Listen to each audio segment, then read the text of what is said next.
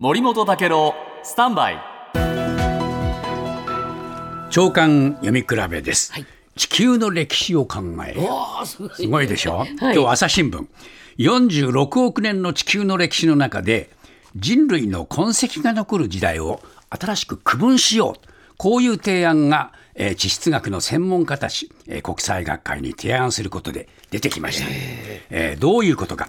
地質学はい。我々、えーもう素人で分かりませんが、大えー学生時代に勉強したのありますね。古生代中生代新生代、やりましたよね。と変化してきて、今は一番新しいその第4期で1万7000年前から現代までを完新世、えー完結の完という字に新しく生まれる、はい。えー完新世としてきました。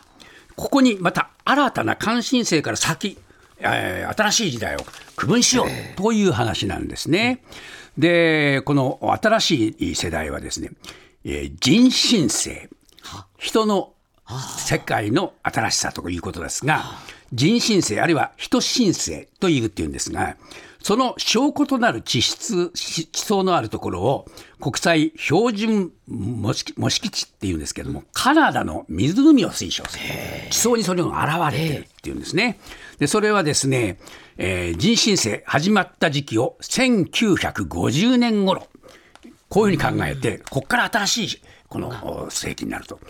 で、核実験があったり、プルトニウムがで見えてくる、世界の人口が変わってくる、プラスチック、コンクリート、こういうものが全部地層の中に現れてくるという、その標準のところが、えーカナダだっていうんですが、日本も候補に上がっていましたが、えー落ちてしまいました。日本経済新聞。